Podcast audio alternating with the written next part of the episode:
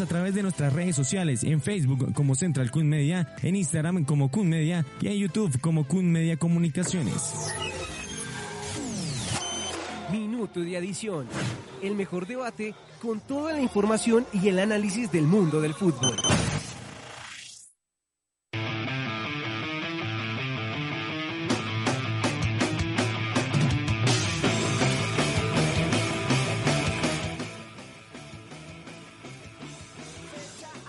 Hola, hola, ¿qué tal a todos? Muy buenos días, bienvenidos a Minuto de Adición con toda la información y el análisis del mundo del fútbol. Hoy con muchos temas porque ha finalizado este mes, este mes largo con bastante fútbol, con la Eurocopa, la Copa América, donde hemos tenido a Italia y Argentina campeón. Cosas curiosas, en el año en el que muere Diego Armando Maradona, Italia y Argentina se coronan campeones después de bastante tiempo. Argentina logra quebrar una sequía más de 28 años sin un título e Italia en el resurgir de su fútbol. Para mí, ambos merecidos campeones. Ya le voy a dar el paso a mis compañeros que me acompañan el día de hoy. Hola Laura, ¿cómo estás? Hola Kevin y un saludo a todos los que nos escuchan eh, hoy en Minuto Edición. Un saludo a mis compañeros de mesa. Eh, yo también quería recalcar mucho el trabajo de Italia porque era un equipo que todos teníamos como favorito y lo teníamos como referenciado. Habíamos dicho que si no era Italia también podía ser eh, Bélgica. Y no, partidazos los que hubo ayer eh, lo sufrieron mucho, se vio mucho, pero no, definitivamente la organización, la tranquilidad, eh, la jerarquía que tuvo Italia y cómo se mejor ante Argentina le dio el el título muy, muy merecido. Y algo curioso que están diciendo que se arme un amistoso también en homenaje a Diego Maradona entre los dos campeones, entre Argentina y entre Italia. Saludo a mi otro compañero. Hola Dylan, ¿qué tal? ¿Cómo está?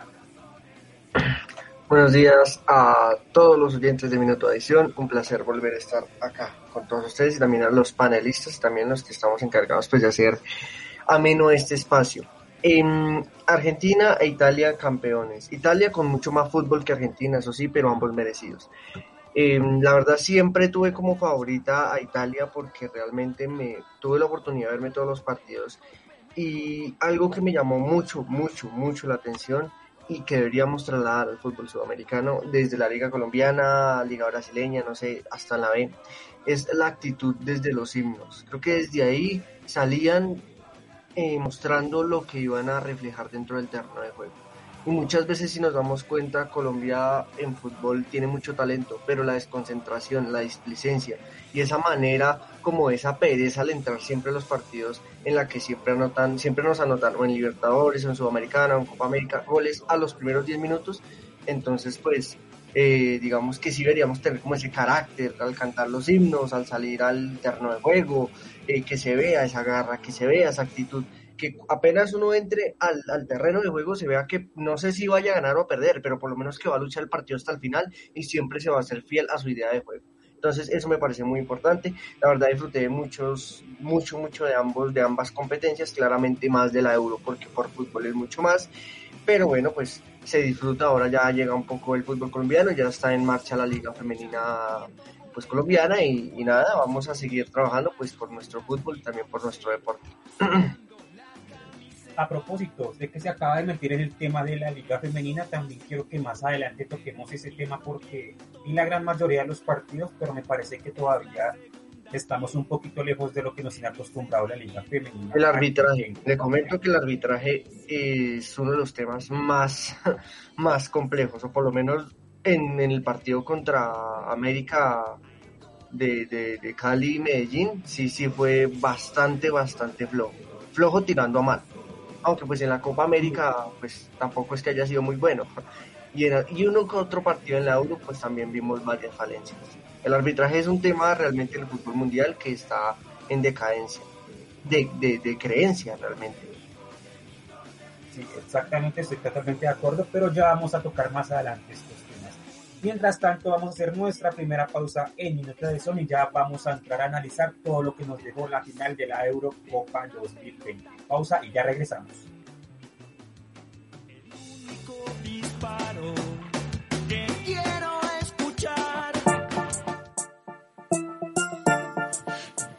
Al dem dem dem dem, original dancehall, how dem, sientan el porrazo, esta noche en canelazo, Diamond Boy rompiendo el pedazo, musical, no hay reemplazo, dueño del flow y el paso, physical, ya, wine up and smoke, and ya, party man full control, I'm killing, killing, killing, bomb, killing missile dancehall, tem, traemos la frase para botarlas como hace. Fuera los disfraces, empezó el calor, siéntase, solo de quedarse en este sonido pa' que dance. Venga pues de quedarse, verá que va a conectarse, no arrullarse, solo pararse calito, se esparce, parce, tem, tem, la física, parce, tem, tem, capum, paquito, bebé, paquito, bobo, dale hasta abajo y paquito, paquito, pa' la que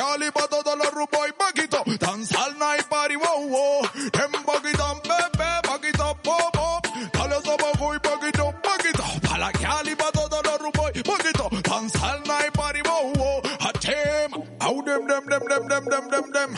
Original combination dancehall. Hey, Colombia. How them lion fire. Así que enciendan la luz, porque se ha salido del baúl. Original boy para la people y el crew. Alianza, juntarme en forma amenaza. Para los que no creían que lo pasemos en danza. La tension, queremos que se contagie la nation emotion. Para que lo sienta su cuerpo y en la temptation. Que hace que no pare la inspiration. Original boy Colombia pen. Hot boy, rhythm combination, a kill, sonido kill. Misiles aquí, man, high sí. Para fluir, para vivir, para transmitir. Hostil, mini Típica ataca la patraca sin fin. Entramos a party. Todas las chicas de consultar y vamos al baby botella de licor, bomba y ska. Y no tenemos fin acá y que se muevan toda la mami que chimba. Andamos fly. Ay, ay, ay, ay. Pura sabrosura danzal. Ay, ay. Puro movimiento sensual. Ay, ay. Puro booty, booty fatal. Ay, ay. Pura bulla. Ay, ay. Ula, ula. Ay, ay. Pura sabrosura danzal. Ay, ay. Puro movimiento sensual. Ay, ay. Puro booty, booty fatal. Ay, ay. Pura bulla. Ay, ay. Premier League, la Liga, Serie A y todo el fútbol internacional.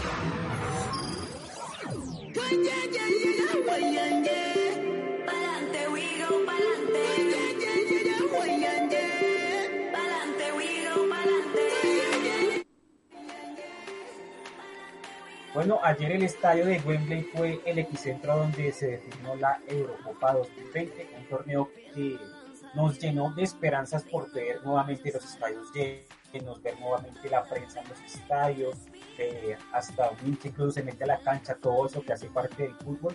Y un partido donde evidentemente Italia fue más que Inglaterra, Inglaterra que yo todavía no entiendo cómo tiene tan jugadores, pero muchos de ellos los tienen en el banco, no sé si por juventud, por la idea del técnico y demás. También me sorprendió bastante la Eurocopa que se jugó Sterling, pero Inglaterra nuevamente dando muestras de que es ese equipo que está avanzando, pero que todavía le falta ese pequeño, ese pequeño aire para ser campeón, esa pequeña jerarquía para ser campeón. Entonces, veremos a ver cómo avanza este equipo para el Mundial, pero eso sí, para mí el título de Italia fue totalmente merecido porque fue el mejor equipo durante todo el torneo y me parece perfecto que esta vez el fútbol premie al mejor. Laura, voy contigo tu opinión del partido entre Italia e Inglaterra. Claro que sí. Bueno, yo estoy de acuerdo y creo que no solo yo, sino todos, me atrevo a decir que estamos de acuerdo con que Italia era el merecido campeón. Eh, Inglaterra puede, lo hemos dicho muchas veces, eh, los equipos con figuritas prometen, pero no hacen mucho. Y lo hemos visto en otros en otras competiciones, no solo eh, continentales, sino de liga. Y pues la verdad nosotros habíamos dicho hace unos programas que una gran decepción para nosotros había sido Inglaterra, al igual que España por lo mismo, porque esperábamos un mejor rendimiento de todos y la verdad Italia ha sido superior, no solo por la jerarquía, sino por la organización, por la actitud, como dijo Ilan al inicio del programa, y también lo que tiene que ver mucho es eh, como la mentalidad, la, la disposición y el amor con el que juegan, porque pues eso es importante. Ilan, voy contigo. Amor, talento, jerarquía, juventud y experiencia. Todo junto en un mismo equipo. Italia campeón. Em, tuvo jugadores jóvenes, tiene jugadores promesas, tiene jugadores experimentados, tiene jugadores de jerarquía, tiene ganas, tiene actitud, sienten la camiseta, tienen garra, tienen, o sea, absolutamente un conjunto de cosas, tienen un cuerpo técnico bien preparado, todos han pisado selección italiana, todos han pisado como jugadores eh, también han jugado mundiales, jugaron mundiales con jugadores. Entonces digamos que ya tienen la experiencia, conocen lo que es la institución, conocen lo que es el equipo, lo que es la selección, lo que es el país. Gente que tenga sentido de pertenencia y también que tenga conocimientos, porque es, es importante sentir la camiseta, pero también es importante saber bajar un balón, es importante saber hacer un buen pase, es importante rematar eh, de afuera la red al ángulo, es importante saber enganchar, es importante jugar en equipo, es importante todo. Entonces me parece que todo eso conjugado se convirtió en Italia, en la Italia campeona, que sufrió bastante porque Inglaterra en los primeros minutos anota un gol, eh, estaba en el estadio de Wembley, que es prácticamente local, ante su hinchada, y entonces digamos que eh, yo logré pensar y llegué a pensar, bueno, esto es un reto importante para Italia, porque vamos a ver cómo se desempeña. Italia nunca había estado por debajo del marcador y partido pasado sufrió bastante contra España, pero quien inició ganando y quien abrió el marcador fue Italia. Entonces, entonces Italia nunca había estado debajo del marcador, por lo menos en esta Eurocopa, eh, y dio la talla. Dio la talla porque igual siento también que eh, pues trataron de someter, a, pesar de las circunstancias y el gran nivel que tiene Inglaterra, eh, y, lo, y lo lograron, lograron someter en su propio terreno al equipo inglés. También me parece bastante extraño que tres jugadores muy jóvenes vayan y cobren, digamos, los penaltis decisivos de una Eurocopa. La primera en Wembley, para el equipo inglés. Entonces, pues no sé, ahí como lo habrá charlado un poco el técnico. Tal vez había jugadores más de un poco más de experiencia, no sé, no sé cómo se haya tratado el tema, pero pues se notó un poco el nerviosismo, se, se notó un poco la falta de jerarquía, un poco la falta de experiencia y creo que eso le termina costando pues al final. Además que si hablamos de fútbol, me parece que Inglaterra tenía mucho más fútbol que Italia para ganarlo en los 90 minutos. No entiendo cómo Foden no jugó, no entiendo cómo otra, o sea, es que tenía muchas variantes en, en la banca y tal vez siento durante toda la Eurocopa no supo cómo conectarlas, no supo estructurarlas, no supo juntarlas al mismo tiempo todas esas fichas y sacar lo mejor de ellas para que le dieran un óptimo rendimiento dentro del terreno de juego a Inglaterra. Y aún así Inglaterra hizo una muy buena Eurocopa, pero no sé si le vaya a alcanzar. Quedaron a un paso de jugar la final de Rusia 2018 no lo lograron. Croacia les remontó un resultado eh, en el, pues digamos durante todo el partido y al final también quedaron de cuarto puesto porque perdieron ese tercer y cuarto puesto contra Bélgica. Esta era el momento porque ya clasificaron a la final y otra vez se quedaron un paso. No sé cómo vaya, aunque tiene mucha juventud, pero no sé cómo se vaya a desarrollar también ese proceso pues para lograr conseguir títulos importantes. Igual vimos muchas muy buenas elecciones, muchos fracasos y también muchas sorpresas. Eh, pero lo más importante fue que dieron todos, todas las elecciones dieron muy buen fútbol y es lo más importante que también es triste porque analizamos la Copa América que se jugó al mismo tiempo y decimos, estamos tan, pero tan, pero tan lejos. El tema ahí, y estoy de acuerdo en el tema que usted dice que estamos muy lejos de el fútbol que se juega en Europa, pero hay un argumento que escuchaba hace días que es totalmente cierto, la mayoría de nuestros jugadores juegan en ese fútbol, juegan a ese ritmo Lo que pasa es que acá viene y, o sea, uno nunca se pregunta qué es lo que pasa. No sé si influirá mucho algunas condiciones climatológicas o el terreno de juego que no estaba en sus óptimas condiciones, pero la mayoría de nuestros jugadores que juegan acá o que jugaron la Copa América juegan a ese fútbol allá. Entonces, eso es un tema también que tenemos que entrar a revisar. En el tema de Inglaterra, de la tanda de penales, yo me acuerdo cuando Rashford cobra, Marcus Rashford cobra contra Colombia en el Mundial de 2018 y fue de los mejores cobros. Y ayer ya la suerte es que el balón le pega en el palo y lo del último penal si no lo entiendo porque lo cobra básicamente el muchacho más joven pero eso usted sabe, Dylan, que los penales son una completa, completa lotería. Podemos ir al ejemplo tranquilamente de los penales entre Colombia y Argentina. los que cobraron, que fueron básicamente los mismos que cobraron ante Uruguay, esta vez cobraron totalmente mal. Claro, Martínez se los come literalmente con la cabeza, pero el coro también iba muy fácil para que el arquero lo atajara. Pero ayer me parece que el coro de Rasco pasa también por muy mala suerte que el balón le pega en el palo. Laura, voy contigo. No es, no es tanto como de suerte, sino es eh, lo que dice Ilan, que es un equipo muy joven, que era un equipo, tenía eh, muchachos jóvenes, y esto de, de que pateara el más joven a lo último, pues sí lo pone uno a cuestionar como eh, estará pensando el técnico para una cosa de estas, y para eso uno, uno como técnico debería poner a los que ha visto mejor que han eh, pateado buenos penales, si me hago entender, los que van en mejor eh, ritmo, mejor nivel, y lo que tú dices, sí, lo de Colombia.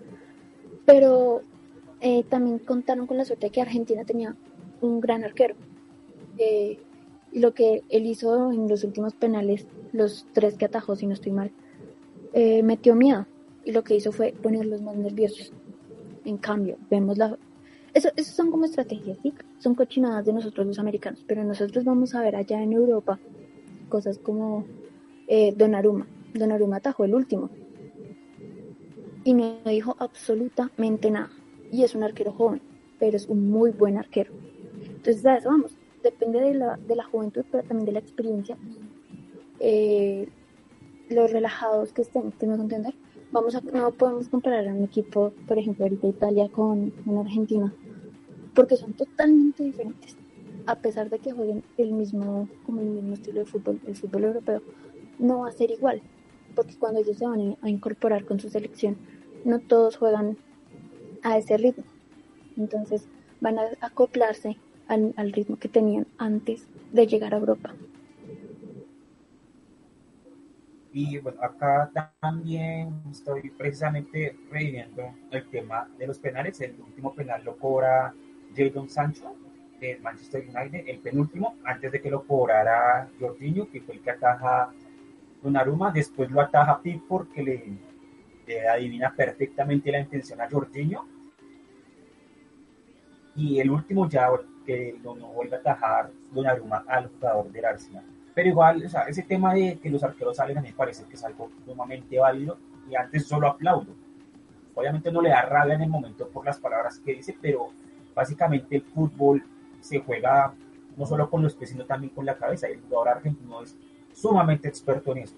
O sea, el jugador argentino es tan vivo que básicamente por eso siempre gana lo que gana. Y por eso ha ganado lo que ha ganado, porque no solamente juegan con los pies, sino con la cabeza. Ellos hablan, eh, te dicen cosas. Entonces, esas cosas son totalmente valiosas y totalmente respetables en el fútbol. Usted.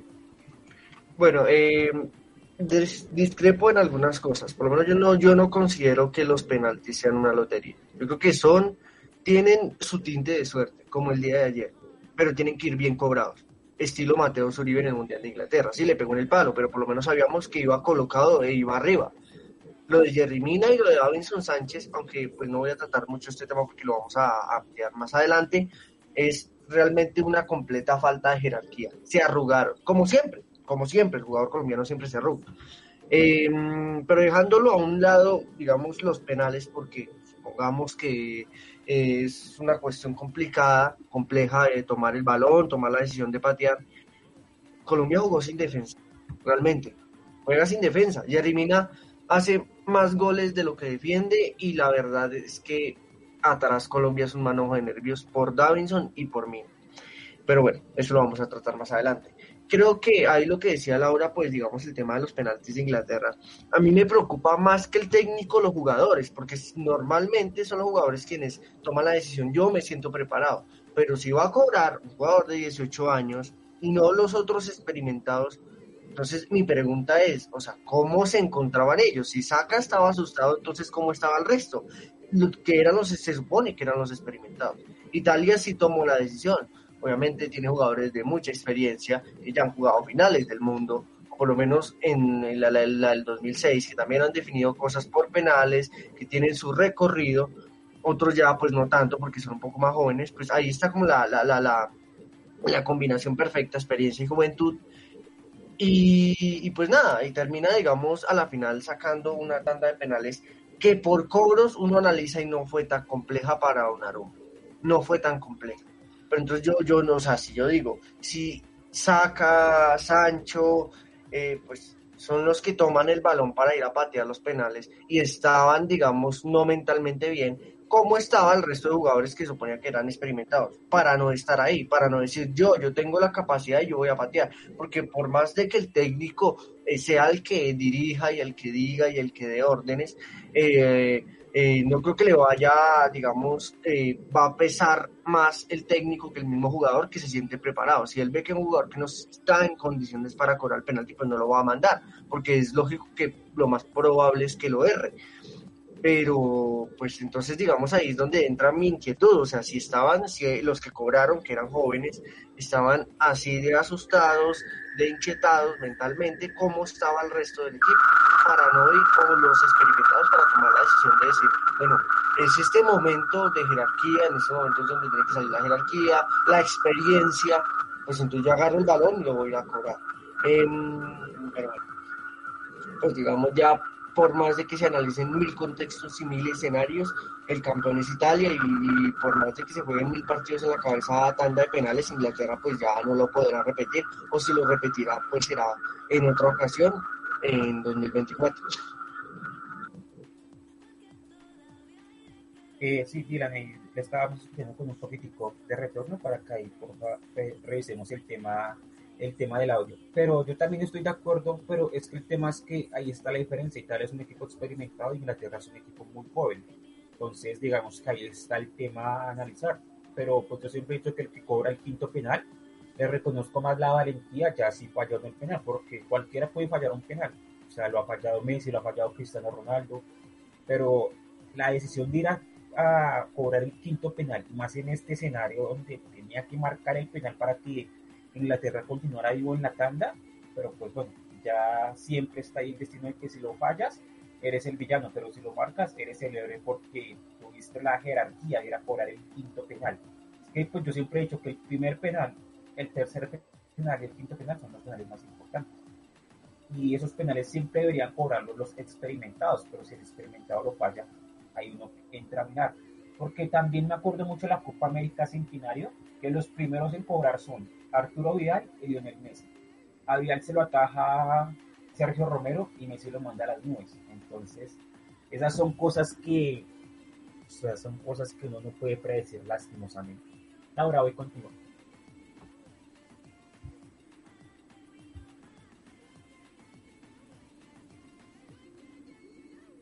No, creo que no tengo en estos momentos a Laura y la voy con usted. Ya tiene audio. ¿Se escucha mejor? Sí, mucho mejor. Ah, listo, listo, listo, Kevin. Eh, bueno, sí, o sea, también es ese tema.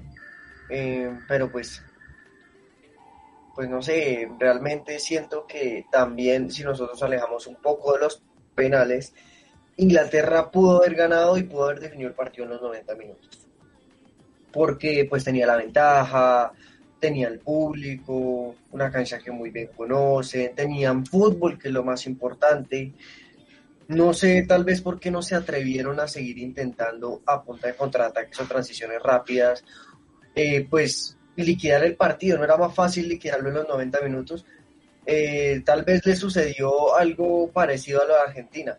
Argentina apenas anota en los primeros minutos el gol a Colombia, como que mentalmente y físicamente también se relajan después del juego y al final lo terminan sufriendo, que les fue muy bien en los penales pero el caso de Inglaterra no fue el mismo. y pierde la final en su estadio. Lo curioso de la Copa América y la Eurocopa es que se juega, o sea, los en ambas ediciones, en ambas competencias, los finalistas, un, uno de los finalistas es el que es sede de la final, estilo Argentina-Brasil, eh, Inglaterra-Italia. Y quien es campeón no es el, el dueño de la sede ni el que organiza, sino es prácticamente el visitante. Entonces, como que puede doler un poquito más esa copa, ¿no? Por lo menos en, por parte de Brasil-Argentina, Argentina que es el rival eterno, se la gana en el Maracaná a Brasil, en su propia sede. Y de ayer Italia se, también gana la Eurocopa a Inglaterra en Inglaterra, en Wembley, en el mítico Wembley. Entonces, digamos que me parece curioso ese dato. No sé si tal vez sea usted que habla de los temas de agüero y buena suerte, no sé si sea algún agüero de un mal agüero, o no sé si tenga una mala racha, o no sé, sea un mal dato, un dato curioso, el ser sede y también pues perder en esta edición en ambas competencias. Y eso puede ser el efecto Maradona, lo voy a asociar más a eso, Italia y Argentina campeones en estos escenarios que son como más deleitativos para, para ellos, porque ayer el 70-80% eran hinchas, hinchas ingleses, solamente el 20% eran italianos pero en el Maracaná yo tengo la sensación de que había más hinchas argentinos que hinchas brasileños. Y pero bueno, ya cuando toquemos Copa América vamos a entrar en ese tema. Lau, voy contigo. Bueno, eh, yo quiero darles un dato, es un poquito muy afuera del fútbol, voy a hablarles un dato sobre el fútbol americano.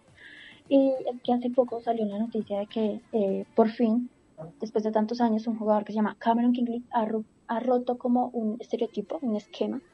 Él es de las Fuerzas eh, Armadas de Estados Unidos y quería jugar en la NFL.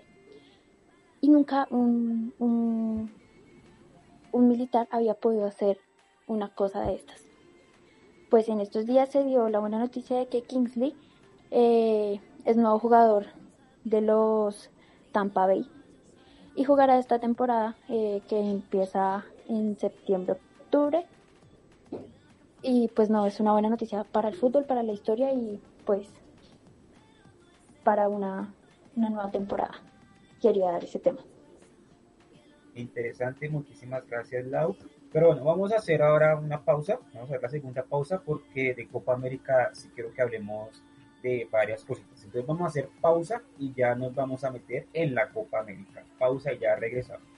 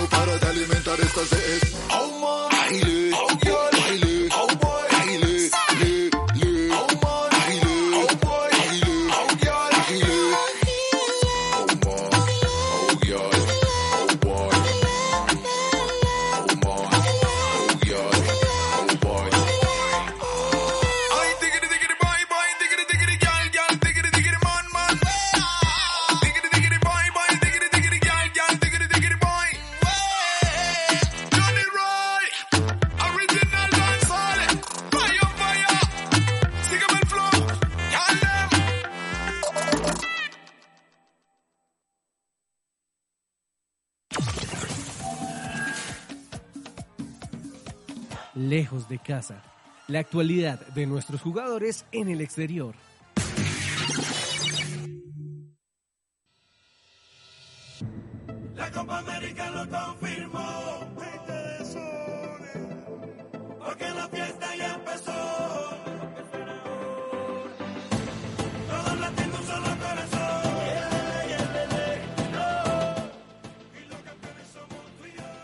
Bueno, se nos acabó también la, la Copa América. Y bueno, esta Copa América fue tan, como tan, por decirlo así, tan improvisada que hasta la canción, que a propósito a mí me gustó, pero la canción también como que la sacaron así sobre, sobre, como por decirlo así, bueno, la sacaron así como de imprevisto.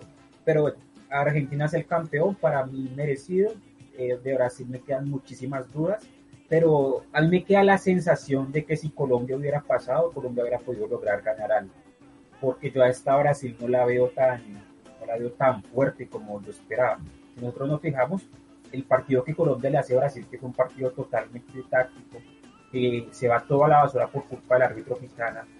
Eh, yo contra Uruguay no me pude ver el partido, pero contra Argentina después del gol, después del minuto 20, Colombia como que somete a Argentina, más allá de que el gol llega tarde y después Colombia baja, pero siento que esta Colombia, más allá de que todavía tiene esos problemas de concentración al inicio, está ya poquito adquiriendo una jerarquía para competir a los equipos más grandes, a las potencias en Sudamérica. Lástima que otra vez pasamos una oportunidad de ganar algo. Yo creo que ya va a ser muy difícil ganar algo porque la Copa América va a ser otra vez dentro de cuatro años en Ecuador. Pero me parece que este era el momento toda Argentina, más allá de que tiene buenos nombres, de que tenía un Messi totalmente inspirado, también tiene sus momentos donde es sometida. Pero bueno, a la final lo que importa es que Argentina es el campeón.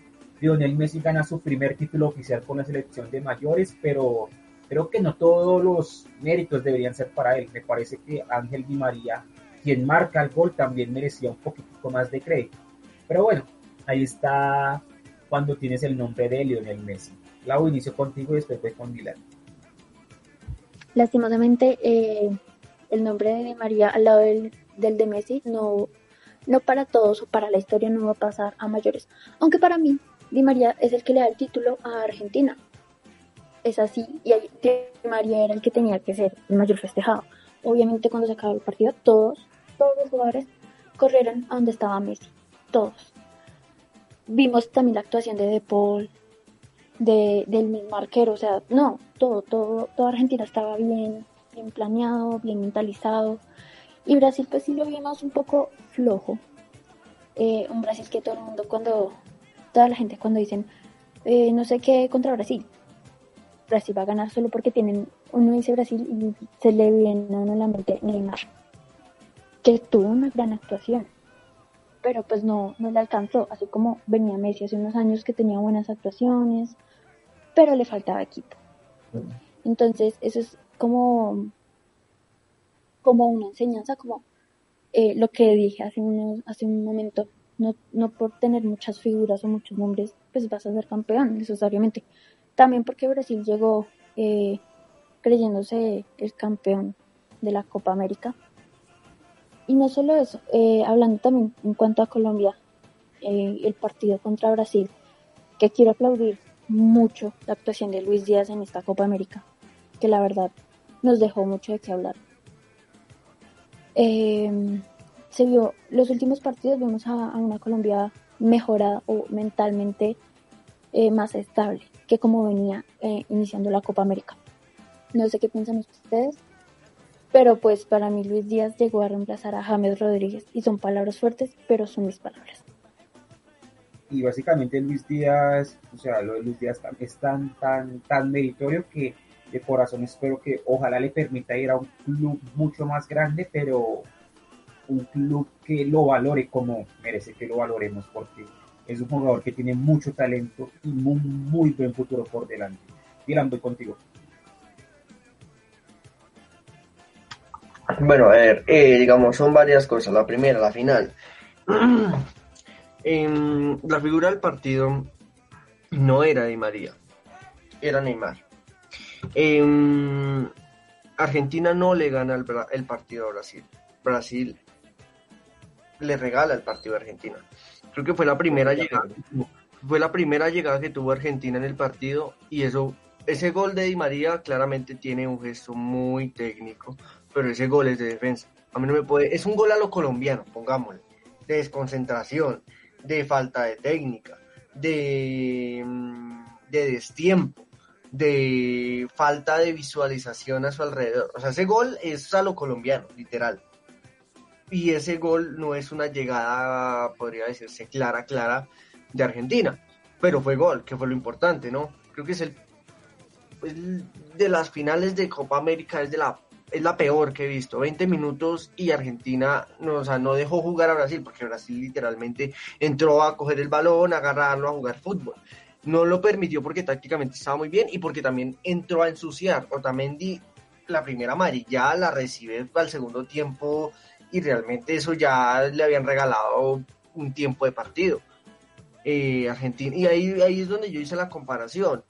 Sí, claro, a veces el fútbol es garra y corazón porque se debe ser, pero esto no es fútbol americano. Vi muchos jugadores tacleando, no entrando a, a sacar el balón, tacleando, tacleando a Neymar. Vi a, muchos jugadores pegando patadas muy fuertes, vi a muchos jugadores entrando demasiado fuerte, no con la intención de, de, de, de, quitarle el balón a Brasil, sino de tumbar al jugador y cortar el juego y cortar el juego. Se les olvida a veces que esto también es un espectáculo, que sí, lo importante es ganar, pero es que la gente a veces paga, o bueno, si la hubiera, gente hubiera entrado a ver el partido, mucha gente paga para ver un espectáculo, porque al final el fútbol es eso, el fútbol no es vida o muerte, el fútbol es espectáculo. Y espectáculo poco a poco, porque si analizamos, por ejemplo, Argentina es de los equipos que más, más, más cortan el juego y quitan tiempo de partido.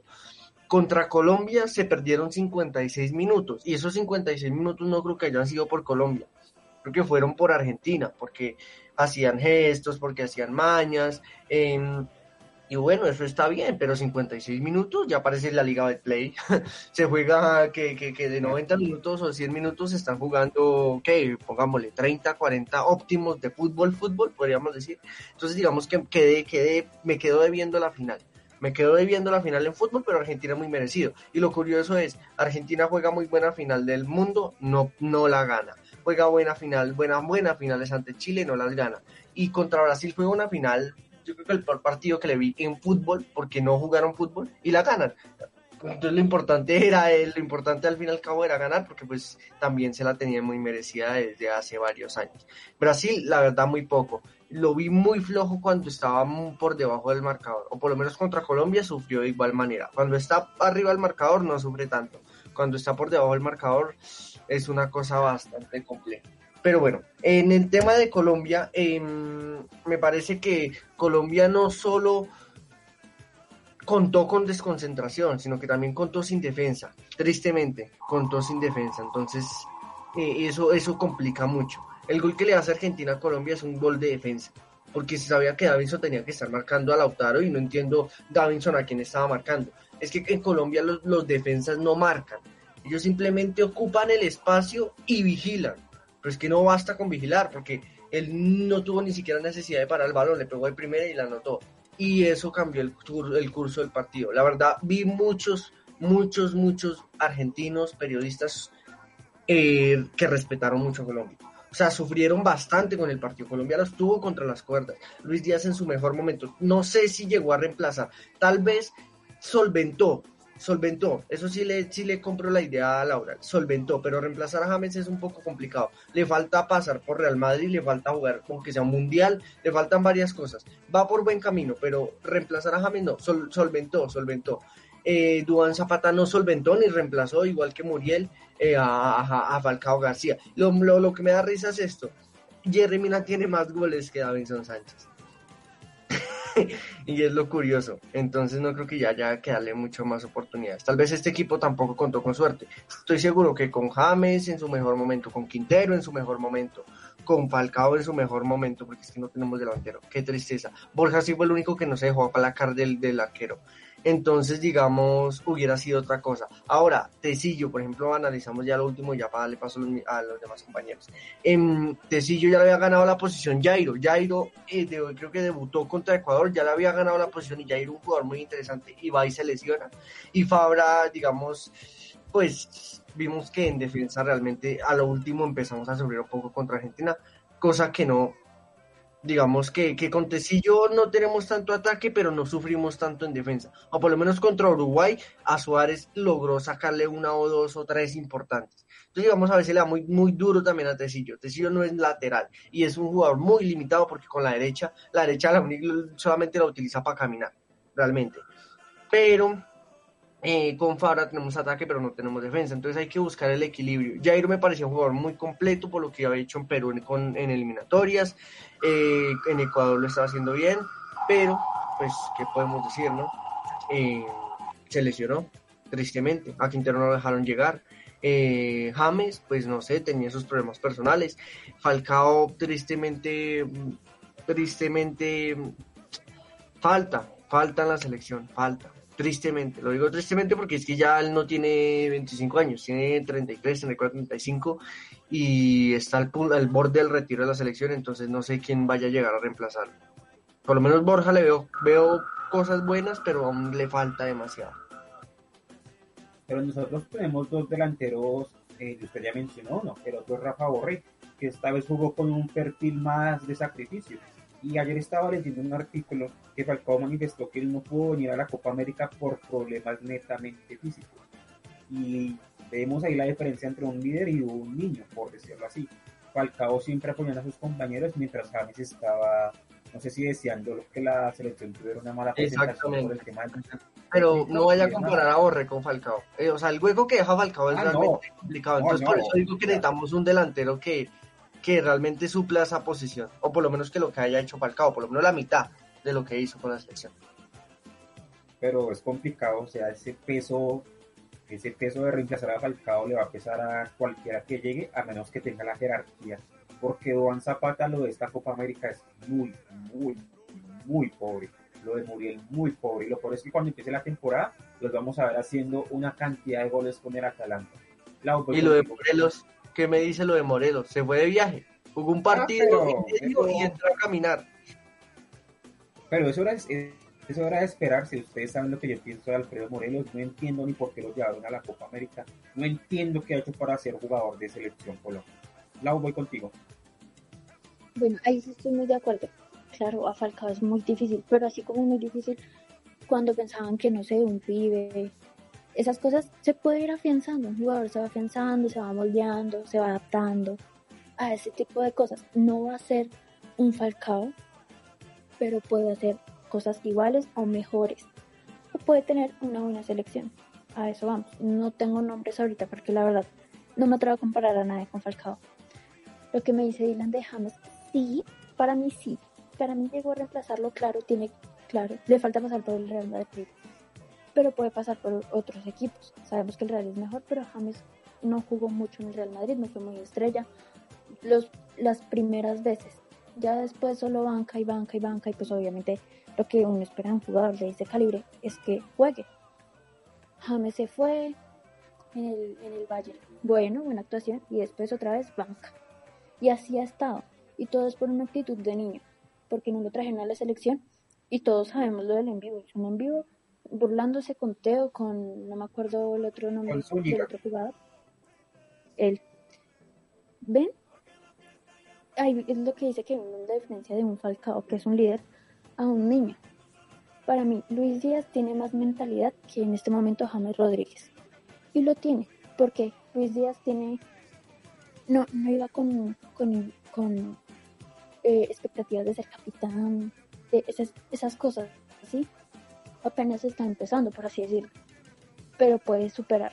La verdad, le tengo mucha fe a lo que está haciendo Luis Díaz y que ojalá tenga un mejor equipo eh, en Europa. Y que podamos decir de- con toda certeza, reemplazó a James Rodríguez. A propósito de James Rodríguez, hoy está cumpliendo 30 años de edad, eh, a James le acaba de llegar una prueba, pero una prueba enorme para demostrar que realmente quiere seguir jugando al fútbol. Porque Rafa Benítez es el nuevo entrenador del Everton, James incluso ya está trabajando con él, pero recordemos que con ese mismo entrenador fue con el que James empezó a tener sus problemas. Y ahora, yo no creo que el Milan lo vaya a comprar a James. el representante lo haya ofrecido, pero personalmente no creo que lo vaya a comprar. Vamos a ver, aquí vamos a ver si realmente James está enfocado en jugar fútbol o si realmente ya sus mejores años pasaron. Yo creo que haciendo pretemporada bien, cuidándose bien, jugando, eh, es jugador de selección y este será el mejor jugador que vamos a tener jugando en, Europa, pero esta vez va a depender absolutamente todo de él. Yo desde ya voy a decir que le voy a dar siempre, siempre, siempre la razón a lo que Rafa Rafa Benítez exprese, porque ya conocemos lo mimado que es James y veremos, veremos también, porque pues personalmente me parece que Everton no tiene una nómina para pelear. Después de ver a Richarlison en la Copa América, me parece que reafirmó mi teoría de que es un jugador, pues me parece que un poco inflado. Y ahí también el tema, por ejemplo, Vinicius, cuando vi que entró en la final, no sé a qué entró la verdad. Eh, yo creo que en Brasil el único que entendió que estaba jugando en la final fue Neymar. Incluso Richarlison y Vinicius van a ir a los Olímpicos con Dani Alves, que no sé por qué Dani Alves no estuvo en esta Copa América. Un jugador de una jerarquía enorme que fue el capitán del título de Brasil en el 2019. Dylan, voy contigo. Bueno, em, el tema de Falcao. Lo que pasa es que nosotros no llevamos una Copa América buscando el reemplazo a Falcao. Ya llevamos uno o dos años y piquito mirando a ver cómo reemplazamos a este jugador. Em, entonces digamos que ahí está el problema. Es que esto no lleva de ayer, esto ya lleva bastante, bastante tiempo. Y lo triste es eso, que sabemos que Falcao ya se va a retirar y que no encontramos el reemplazo. Em, entonces es triste, es triste porque también necesitamos a un jugador que realmente pues nos, nos, nos colabore en la parte de definición. Colombia tuvo mucha creación, pero realmente a veces le faltó como concretar esa jugada. Digamos que eso a veces es lo que es lo que termina marcando los partidos, pero bueno. Por otra parte, mmm, el tema de Brasil. Eh, bueno, eh, no sé por qué no habrá llevado a Dani Alves, tal vez para dar un nuevo proceso, más juventud, eh, pero pues, pues no se le dio, por lo menos llegaron hasta la final, pero pues no, no, no se le ha dado. Igualmente tampoco se puede meditar y tirar al suelo todo el trabajo que ha hecho el técnico de Brasil. Van primeros en eliminatorias, casi clasificados al Mundial, estaban invictos, llevan una cantidad de tiempo invictos. Eh, tal vez duele la derrota, pero tienen que trabajar sobre eso siento que si hacen un muy buen trabajo posiblemente puedan llegar a hacer una muy buena actuación en el mundial, hasta de pronto salir campeones, pero tienen que prepararse de mejor manera, solventar contextos y situaciones como la que, como la que ocurrió contra Colombia y como la que ocurrió contra Argentina, que ir, ir debajo del marcador siempre les cuesta. Mm, Richarlison, pues uh, la verdad es un poco complejo ese tema. Eh, tuvo una, no la notó, eh, tristemente. Vinicius Junior. A ver, yo considero que a ver, el jugador, este jugador no es un jugador malo, yo no lo considero un jugador malo, me parece un jugador Es bueno. perverso. No, me parece un jugador bueno, le he visto varios partidos buenos de Champions, o por lo menos yo que miro fútbol, eh, y fue determinante varios partidos del Real Madrid. Lo que pasa es que primero le falta cabeza, segundo, dejar de ser tan soberbio. El fútbol se demuestra en la cancha, no fuera de ella. Eh, es más importante hacer jugadas y hacer goles que tener aretes, peinados, etcétera, etcétera, etcétera. Lo otro, eh, el tipo tiene que aprender a definir y tiene que tener su puesto, o sea, él tiene que empezar a, a marcar la diferencia dentro del terreno de juego, tiene condiciones, porque lo he visto, eh, porque lo he notado, porque ha jugado, él no lleva jugando ayer al fútbol, él lleva varios partidos, lo que pasa es que a veces en, pues lo que le digo, o sea, a veces es, es, otro estilo de James, que se vuelven más prensa, más marketing, y a la final donde importa que resalten en el terreno no lo hacen. Entonces sí me parece importante que lo comience a hacer ahí. Eh, lo de Luis Díaz también, espero que le vaya muy bien. Aún no creo que sea el reemplazo de James. Eh, siento que sí lo solventó, siento que, que, que sí tapó como ese hueco pero pues ahí, ahí, le falta camino, igual tiene mucha edad por delante, pues para, para seguir demostrando lo que sabe. Esperemos que no le pase lo mismo que James, un joven eh, humilde, con la misma sonrisa, eh, hace un muy buen mundial y entonces la prensa se lo gana, va al Real Madrid y no sé, cambia la vida de él, el dinero, la fama, no sé, y pues cambia su mentalidad y hoy en día es alguien casi que que poco querido en territorio colombiano, pero en fin. Em, y ya básicamente es eso.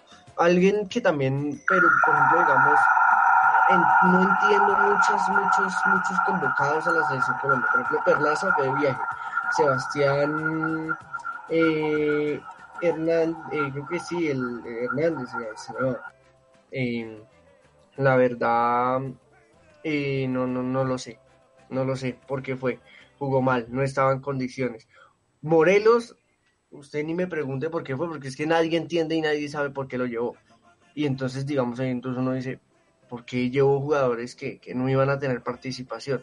Ahí siento que falló un poco, un poco en la lista, porque decía James está mal físicamente, y yo digo, listo, me parece perfecto que lo deja afuera. Si no está bien, me parece perfecto. Pero entonces llevamos a Cardona, pero entonces llevamos otros jugadores que no están bien físicamente, entonces uno dice, entonces, ¿qué? Porque estoy seguro que James, lesionado y creído y todo, hace más goles que Duan Zapata en su mejor estado. Entonces, si me entiendes, o sea, ahí es como no me queda la duda. O sea, yo estoy de acuerdo en que si había que bajarle los humos a James, había que bajárselos bien, perfecto. Si no está en condiciones, pues que no vaya. Pero entonces metemos todos los partidos a Duan Zapata que no le hace un gol al arco iris, ¿en serio? En- entonces ahí no entiendo la razón. O Cardona que que para patear penales es un displicente y que jugando al fútbol es muy bueno, pero que no tiene condiciones físicas para jugar más de 20 minutos. Entonces no sé, la verdad no lo sé. Pero igual el tema de Edwin es muy relativo. O sea, Edwin entra y pone el pase gol a, Luis Díaz. Pero bueno, lastimosamente a Edwin el tema físico es algo que lo va a seguir eh, lastimosamente cuestionando durante el resto de su carrera. Y más ahora con este problema que se le viene en boca porque no llegó. Recordemos que esta semana arranca la Copa Libertadores, los octavos y la Copa Sudamericana. América y Junior son los representantes colombianos en Copa Sudamericana pero bueno, veremos qué va a ser del futuro de Edwin Cardona. Lau, voy contigo para ir a cosas que ya me quiero meter en tema en Liga Colombiana. Eh, bueno, ahí sí estoy de acuerdo con lo que dice de, de que eh, James podría hacer más goles o hasta estando mal físicamente de cualquier otro. Eso sí, pero pues es tema de mentalidad de cada jugador. Estoy muy de acuerdo con lo que dicen de Cardona porque se le vio demasiado pesado. Entonces, no sé, hay que como replantearse si quieren un equipo joven, entonces deberían empezar a mirar desde ya, porque ya se vienen otra vez las eliminatorias. No, no recuerdo bien las fechas, pero toca mirar esto, ¿sí? Si no vamos, si vamos a seguir con el con el mismo Tecillo, porque pues, eh, hablemos de Tecillo. Yo defendía Tecillo, pero pues vi la, la actuación en la Copa América y la verdad todos los goles entraron por la banda de Tecillo. Todos los goles, todas las creaciones, las jugadas, todo, todo fue por la banda de Tecillo. Entonces, sí, no, pues eh, eh, toca empezar a mirar como, eh, si quieren jugadores nuevos, obviamente, frescos, empezar a mirar desde ya, hacer un microciclo otra vez como lo habían, lo habían hecho y seguir afianzando jugadores, porque es lo que yo digo, uno moldeando y moldeando y moldeando puede llegar a un buen jugador, porque todos empiezan así como regular y, y se van subiendo y se van subiendo hasta que llegan a su, a su potencial. Bueno chicos, vamos a hacer nuestra tercera pausa porque vamos a meternos ya en tema de la liga local y la liga femenina, porque hay que tocar el tema de la bolsa de jugadores que se sigue moviendo, pero me preocupa mucho Millonarios. Entonces ya vamos a meternos en la liga colombiana. Pausa, ya regresamos. La Copa América lo confirmó. Porque la fiesta ya empezó.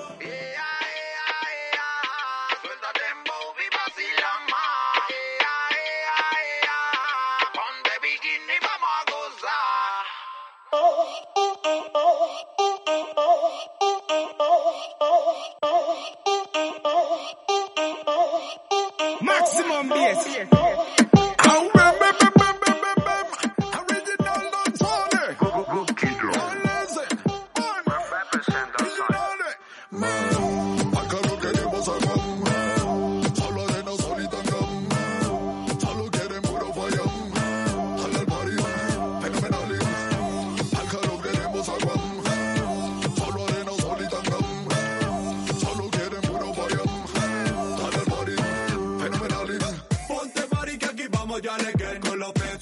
con la pena con la que sin reversa, bien flexa, tú aguanta hasta 3. Cogete mamoncito, te caes. Ba, ba, ba, puro original. Pa' el sol bien caribean. Pa' el sexo criminal. Te prendes de la verde sin semilla, ratata. Pasito, como yanque, suavecito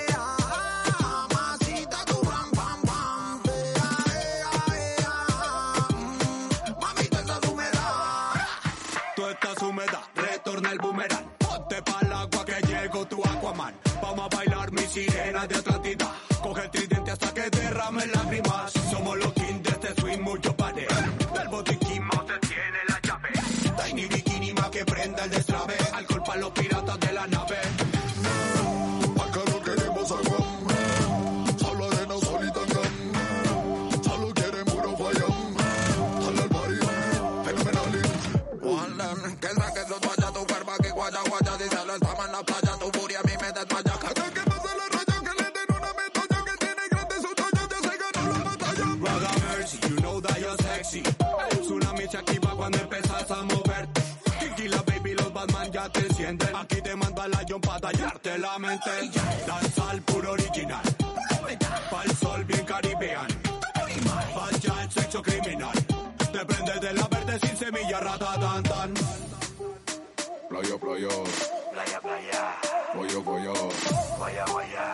Vaya, vaya. Metiendo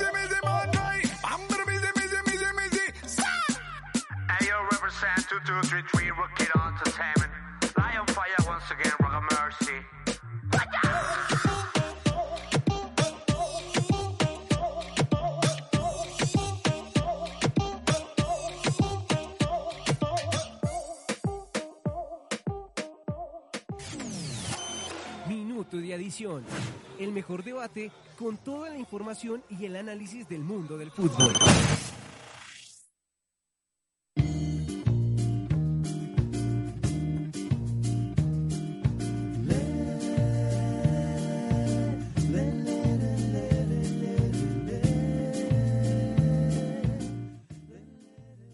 Bueno, aproximadamente en una semana estará arrancando el segundo semestre de la Liga Betplay, pero hay dos temas se siguen moviendo por el tema de refuerzos. En estos momentos tengo los refuerzos de América. Llegaron Osorio Técnico, Juan David Lemos, Larry Angulo, Jorge Segura, Elvis Mosquera, Danilo Hernández, Gustavo Torres, increíblemente, Deiner Quiñones y Mauricio Gómez. A Independiente Santa Fe llegaron Iván Villalba, jugador paraguayo, Neder Moreno y Gilmar Velázquez. A Nacional llegaron Felipe Aguilar, Dorlan Pavón, Jason Guzmán, y se me escapa el otro en estos momentos, ah, y Oscar Ruggeri Blanco de la Unión Magdalena. Junior se reforzó con Cristian Martínez Borja, con el jugador Walmer Pacheco, pero y Millonarios, Millonarios sigue sin reforzarse y eso es algo que me tiene bastante, bastante preocupado porque yo creo que ya el hincha azul después de lo que le pasó en la última final con Tolima, ya le va a exigir a Gamero sí o sí el título, más allá de que el equipo juega bien y yo creo que con esto puede pelear, pero sí es importante el tema de refuerzos porque no se sabe qué vaya a pasar con Andrés Román, Rey Guarín ya no está más con el equipo azul, Juan Camilo Salazar se va para Águila. Entonces, anda movida la bolsa, Dylan, ¿usted qué opina? ¿Cómo de los refuerzos de Santa Fe? Primeramente le pregunto. Pobre. comencemos por la gestión. El renovarle a Ramos y el dejar al técnico Carlos Rivera ya es dar un paso al costado y decir este semestre va a ser un fracaso. No vamos a ganar, sino vamos a participar. Em, bueno, primero eso. Sacar Arboleda por la puerta de atrás, otro fracaso. Daniel Giraldo. Bueno, pues es que él no era ídolo. Entonces, digamos, era Pero bueno. era de lo mejor, pero, Pero- era lo mejor que tenía Santa que tenía. Eh, mm, pero no era ídolo. Digamos que duele más por la parte de Arboleda porque realmente sí es un jugador que no lleva un año jugando en Santa Fe ni un año y medio. Él viene hace, hace un tiempo largo demostrando, siendo uno de los mejores jugadores, si no el mejor del equipo. Entonces, pues, sí me, sí me, la verdad, eh, a la hinchada y al mundo de Santa Fe le, le dolió y le ha costado asumir que Santa Fe no tenga un técnico eh, capacitado y un presidente mucho menos. Creo que el refuerzo más fuerte de Santa Fe se llama Capa. Capa. Y ya cometió el primer error. Ayer se suponía que salía la camiseta y ya la pos- pospusieron para hoy. Entonces la gente está un poco disgustada porque pues no cumplieron su palabra. En cuanto a los refuerzos, eh, bueno, Neider no es un jugador malo, pero pero pues a quién queremos engañar. Eh, no va a ser un jugador que te va a resolver un partido como lo hacía Daniel Giraldo. Sí, claro, Daniel Giraldo era muy buen jugador. Entonces digamos que no, no va a llegar. Yo supongo que lo van a meter de volante o de extremo, la verdad no sé. Eh, Gilmar Velázquez, eh, no sé, ya que viene Nacional, me gustaría que usted me lo presentara porque no lo conozco. El jugador Villalba, pues eh, yo creo que va a superar las expectativas. No es difícil hacer más de lo que ha hecho Torijano y Palacios en Santa Fe.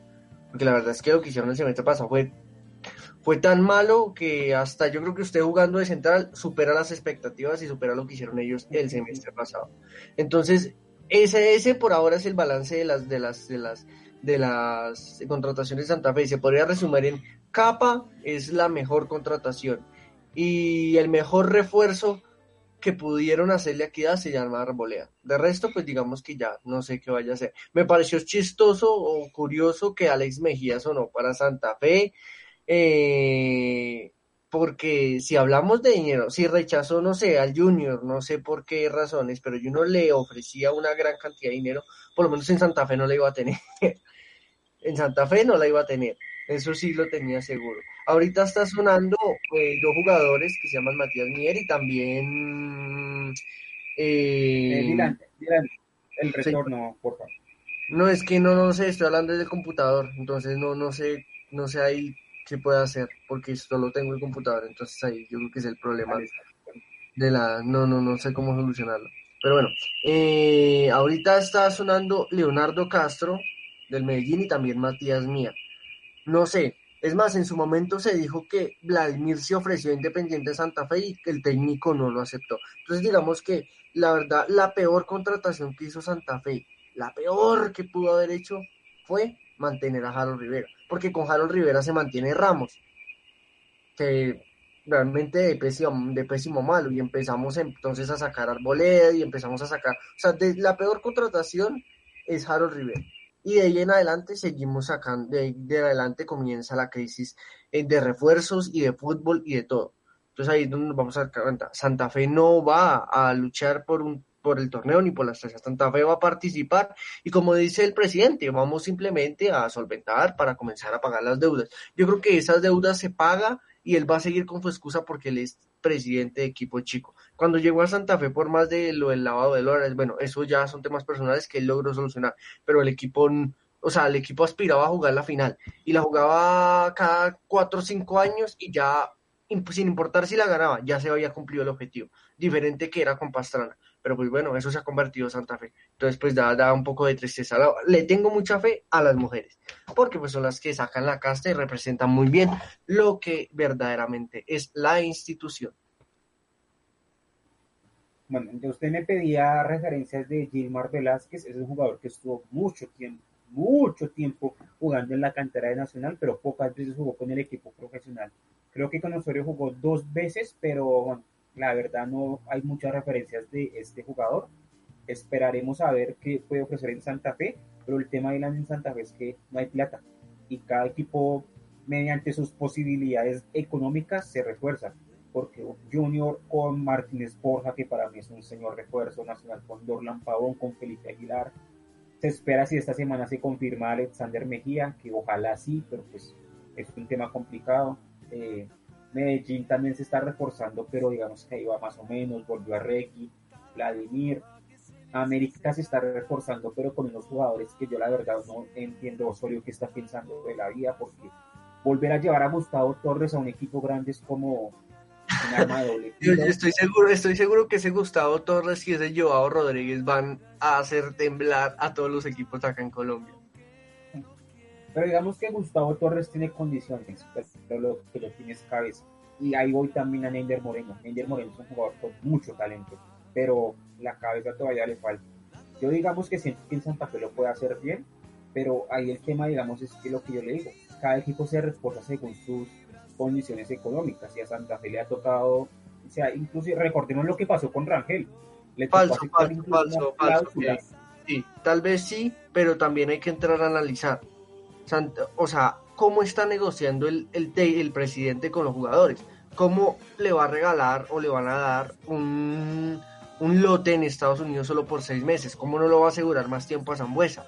¿Cómo va a dejar ir a Daniel Giraldo gratis? ¿Cómo se va a ir al, Dan- al, Ar- Arboleda, que es un refuerzo de calidad para cualquier equipo gratis? O sea, si no hay plata y si empezamos a regalar a los jugadores, entonces es muy complicado. El tipo no sabe negociar. El tipo no sabe negociar. O sea, muy complicado si no hay dinero. Y si los buenos jugadores, por ejemplo, digamos Santa Fe, los, em- no los renueva cuando hay que renovarlos y los deja ir como si nada, que son los que más valen. ¿A quién piensa ahorita vender? ¿Al fantasista Velázquez? ¿Por qué? ¿A quién se lo va a vender? No sé. Es que se van hasta regalado es caro. Entonces, ¿sí me entiende?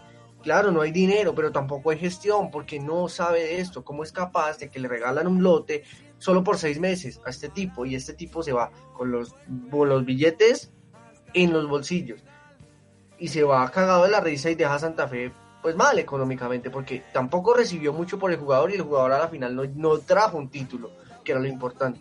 Y lo mismo con Daniel Giraldo y lo mismo con otros. Ahorita el único que, que estaba sonando para vender era Kelvin, pero pues yo, yo creo que se va a quedar. Entonces, entonces si me entiendes, son ese tipo de cosas. Por ejemplo, Santa Fe vive con una cantidad de jugadores remendados. Santa Fe no, no tiene sentido de pertenencia porque muchos jugadores no saben, no conocen muy bien la situación. O sea, es muy difícil. Sin presidente y sin técnico es muy, pero muy, pero muy difícil. O sea, muy que muy difícil. Y, con, y sumadas todas las cosas que han sucedido, los osos continentales, los osos nacionales, o sea, ni me hablo, eso duele, duele completamente. Aunque otro que veo que va por las mismas se llama Millonarios.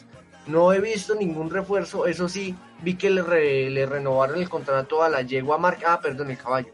Es que, es que me confundí por lo que he visto en el terreno de juego. Entonces también complicado por ese tema de Millonarios.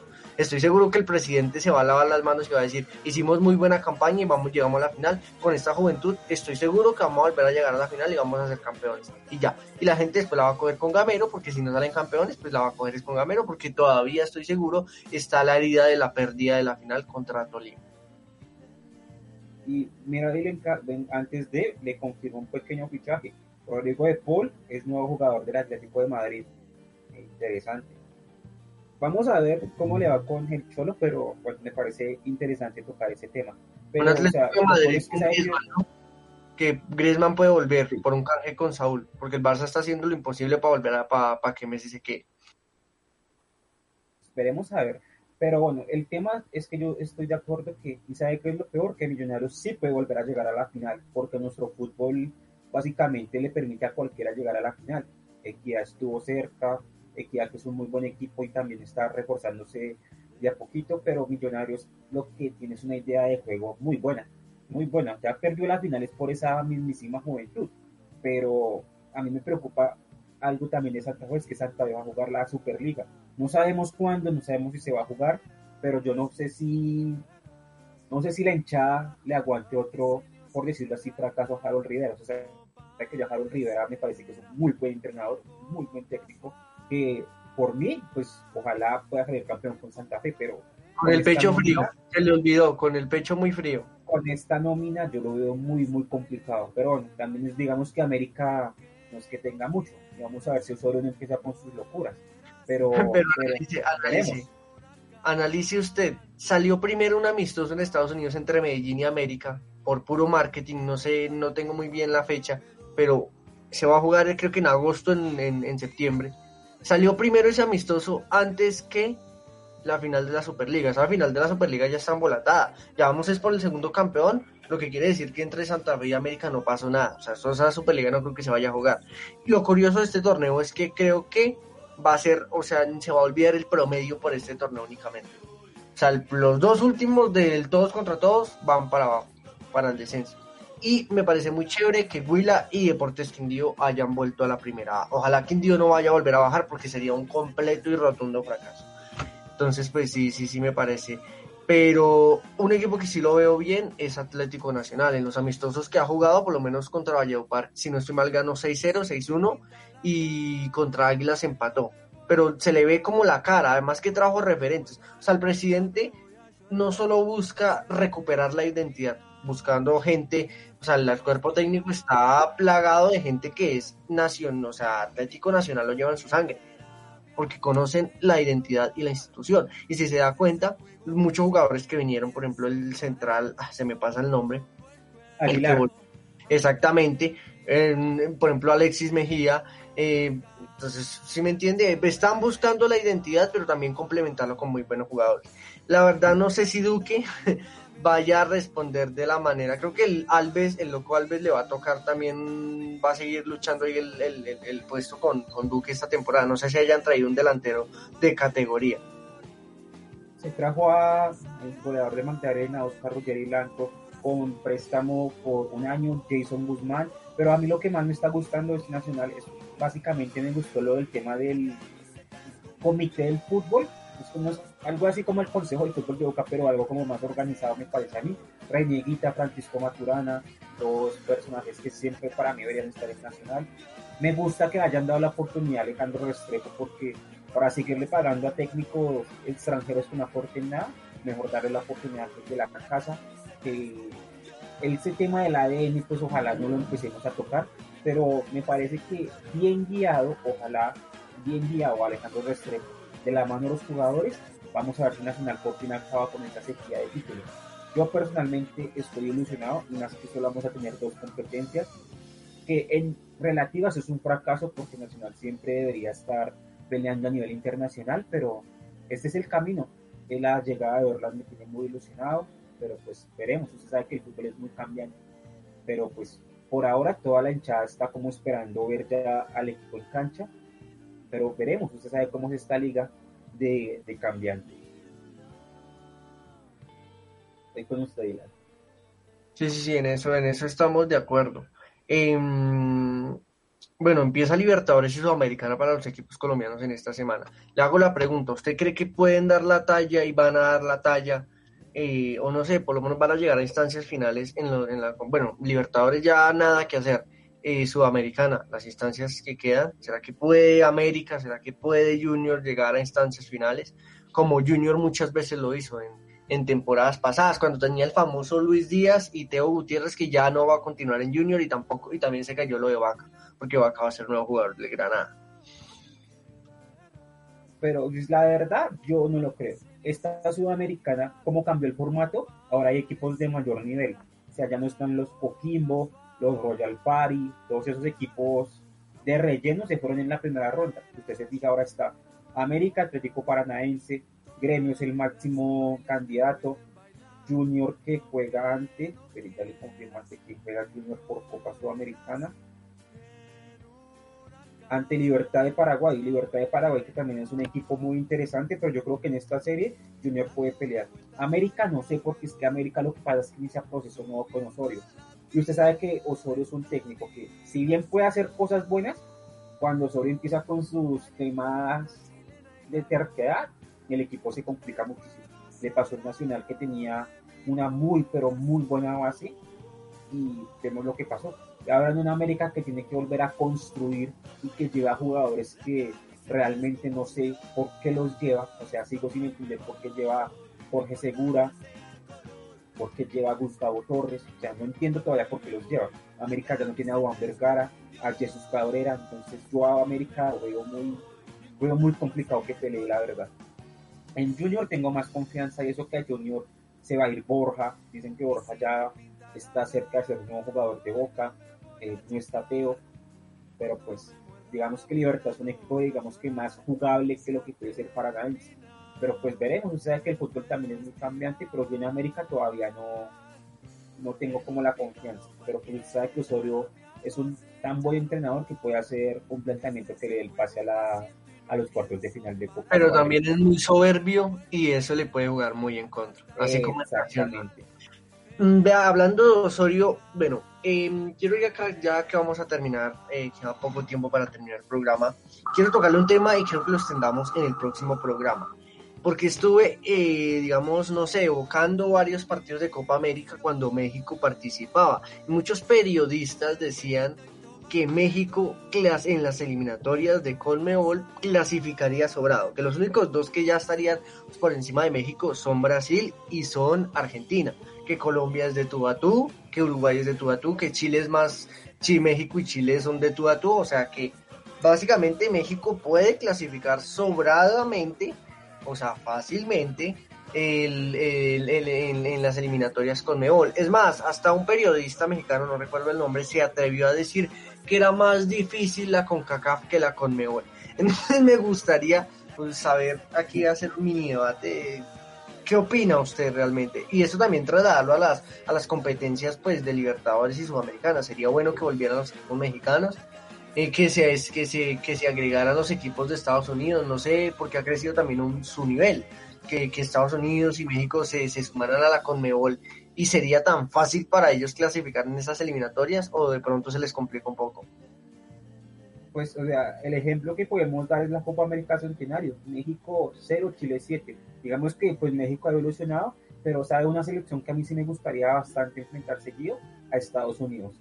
Es una selección que ha crecido tanto y es una bendición que podamos ver la Copa de Oro, a transmitir el canal de la CONCACAF, para, digamos, ver ese crecimiento de Estados Unidos, que para mí es una selección de muchísima proyección, de mucha, mucha proyección. Pero a mí sí me gustaría saber qué es que la Copa América se hiciera, o sea, a nivel América, no solo Sudamérica, sino América.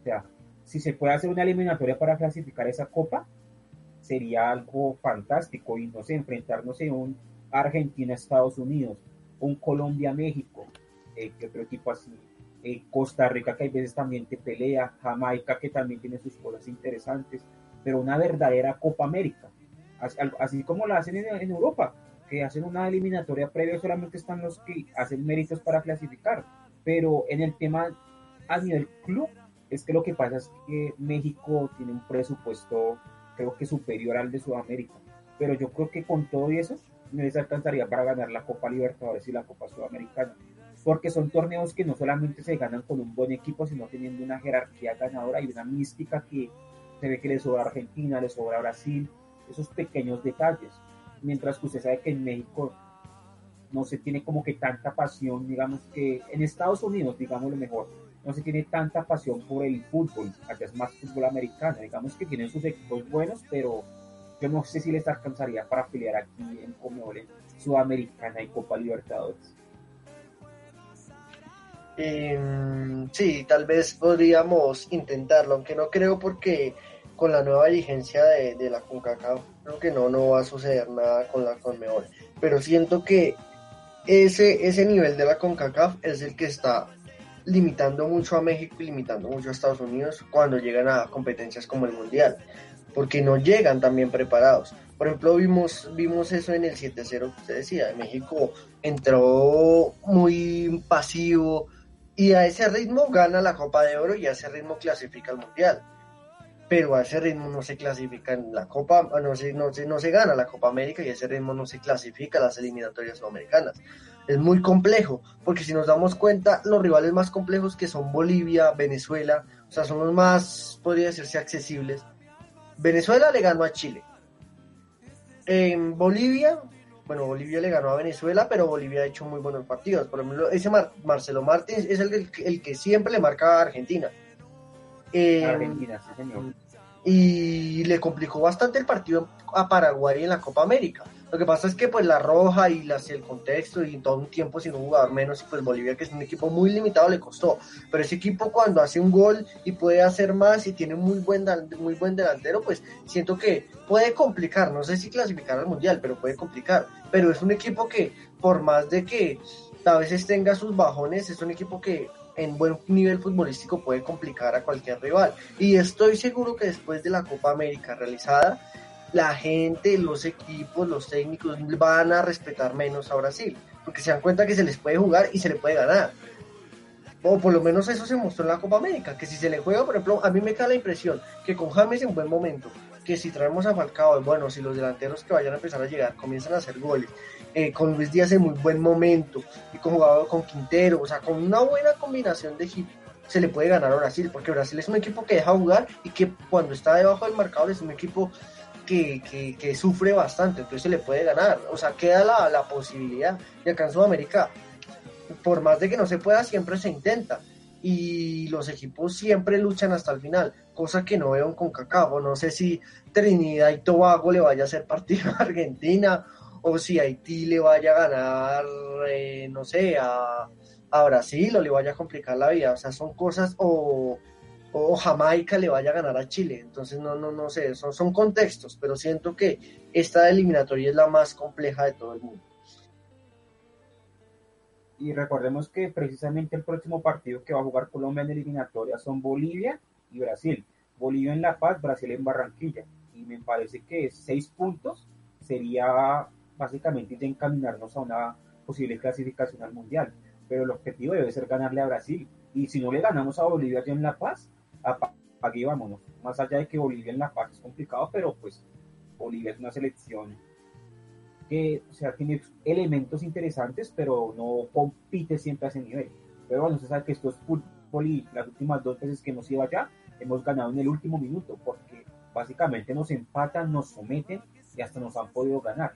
Pero igual se sabe que lo que siempre dicho, el fútbol es tan cambiante, pero yo siento que Colombia está adquiriendo con Reinaldo Rueda jerarquía competitiva. No sé si para ganar títulos, porque pues no lo sabremos si nos clasificamos al mundial hasta la otra Copa América que sigue Reinaldo, pero pues sí ha tenido como más, un poquito más de mentalidad, como que no salir tan, más allá de que tenemos todavía unos problemas defensivos enormes y de cabeza, pero pues a mí el partido ante Brasil, el, partido ante Argentina personalmente me gustó muchísimo. Sí, eso me parece bien. Bueno, ya yo creo que ya nos está, este, está cerrando el, tiempo de programa. Y mmm, ya quiero cerrar dando una opinión sobre el fútbol femenino. Me parece que no están dejando la vara muy alta. He visto nivel bueno en, en, varias ediciones, pero en esta edición he visto bastantes, bastantes, bastantes vacíos de fútbol, de técnica y también de arbitraje. Por lo menos en el partido en, entre América y Medellín, el arbitraje de la línea eh, de la parte en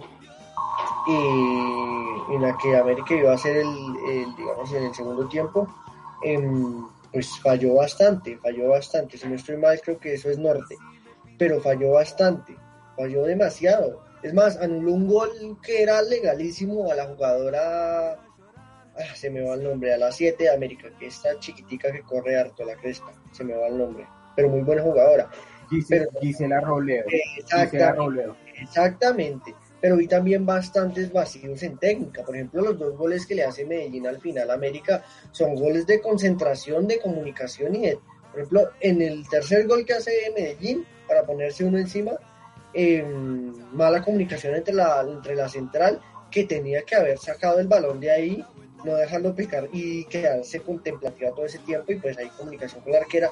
Y en el cuarto gol, pues vi bastante, bastante, bastante complicada la situación ahí con, con, con, la central, o sea, no hacen bien los cierres. Ayer vi bastante juego fuerte en el, en, por parte de, digamos, de Equidad y también de, de, de, Millonarios. Vi muchas cosas interesantes. A veces Millonarios llegaba, se acercaba, hacía buen pase, pero la jugadora que tenía que definir no definía de manera muy bien y tampoco eran tampoco muy técnicas. A veces como que les falta velocidad mental para empezar a decidir. Y yo había visto en varias ediciones de esa, de esa velocidad mental, no había visto tan malos arbitrajes, había visto buen fútbol, buen, buena técnica, o sea, buenas cosas interesantes. Ahora también entender, ¿no? Pues es que es un torneo cada año que dura solo dos meses y casi sin apoyo, pues es muy complejo para ellas. Pero sí siento que se está viendo la, la falta, se está sintiendo la falta de apoyo en el fútbol femenino. Y a propósito, yo también ayer quería tocar el tema del partido entre Millonarios y Equidad. Un partido muy, muy luchado, pero de muy pocas opciones de gol. Y mucha, mucha falta, se quita mucha falta. Entonces, podemos saber.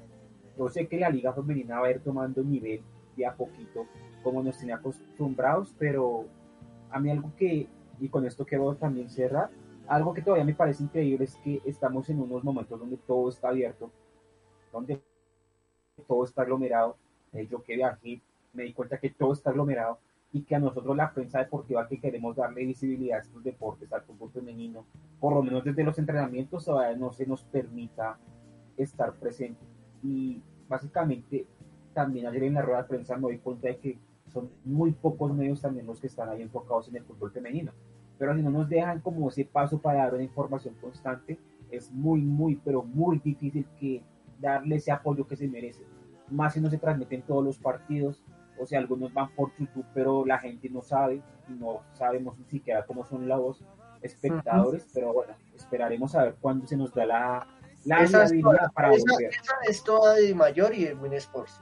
Porque si quisieran, podrían realizar un protocolo para ir, para ir eh, eh, digamos, regresando de a poco. Pero dele, dele esa jugada toda a Win Sports y toda la de mayor. Ellos necesitan que el único medio que cubra el fútbol colombiano sea Win Sports.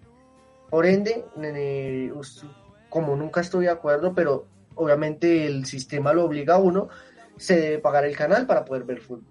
Y se debe empezar a arriesgar un poco de cosas, porque si no van a permitir gente en los estadios, y si no se va tampoco a permitir prensa, digamos, alternativa, entonces pues uno tiene que remitirse únicamente a Win Sports y a lo que nos puedan ofrecer desde ahí, porque nos toca, o si no queremos ver fútbol, nos toca empezar a pagar o a mirar cómo hackeamos aplicaciones, etcétera, etcétera.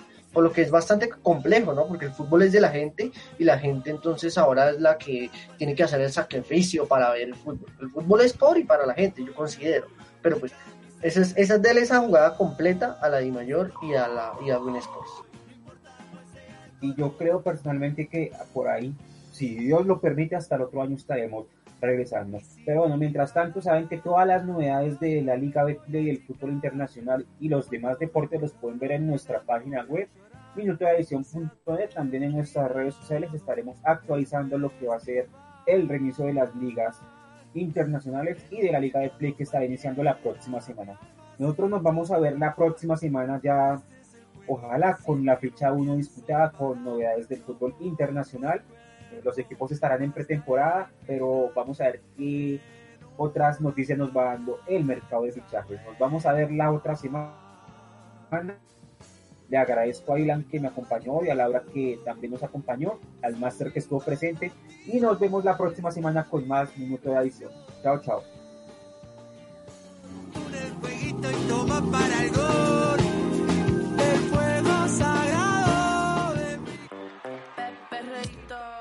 Como en los viejos tiempos.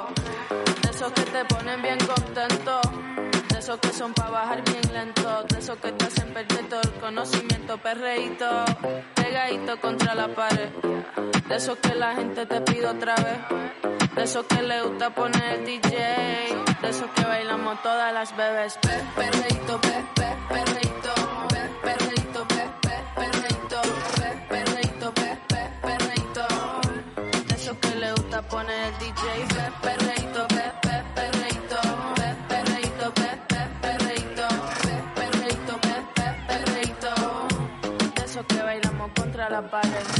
Siempre ando clean, siempre ando full. Siempre flow caro, you know how I do. Siempre en lo oscuro, nunca donde hay luz. Siempre mami, nunca y mami, no soy como tú. ah. Me robo el show cuando bajo slow. No pido perdón, sé que me sobra flow. Tengo la receta, yo ando con él y yo soy su arma secreta. Uy, dímelo premio lo nuestro. ¿Están ready para el taxi? Yo nunca voy perdiendo el tiempo. Siempre terminas cuando lo hago lento. Ya me leí hasta el final el cuento. Y que lo que te deje bien contento. Don't you worry, tengo toda la noche papi. Vamos apúrate, no vamos del party.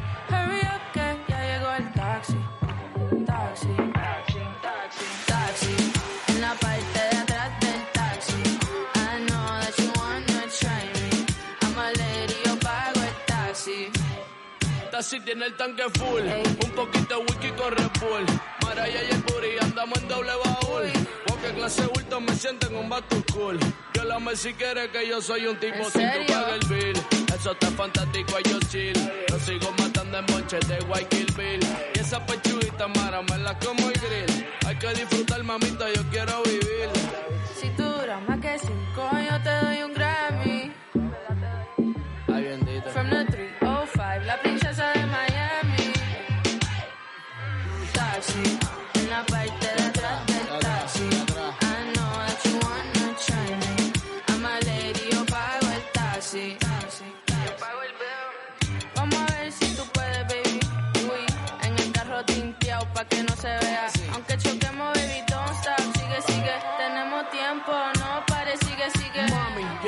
Miami. ¿Qué es lo que tú dices? Que tú me vas a dar un Grammy. Voy a enchufarte el cable en el receptor que tiene el tubulani. Yo estoy bendecido, lo decía mi nani.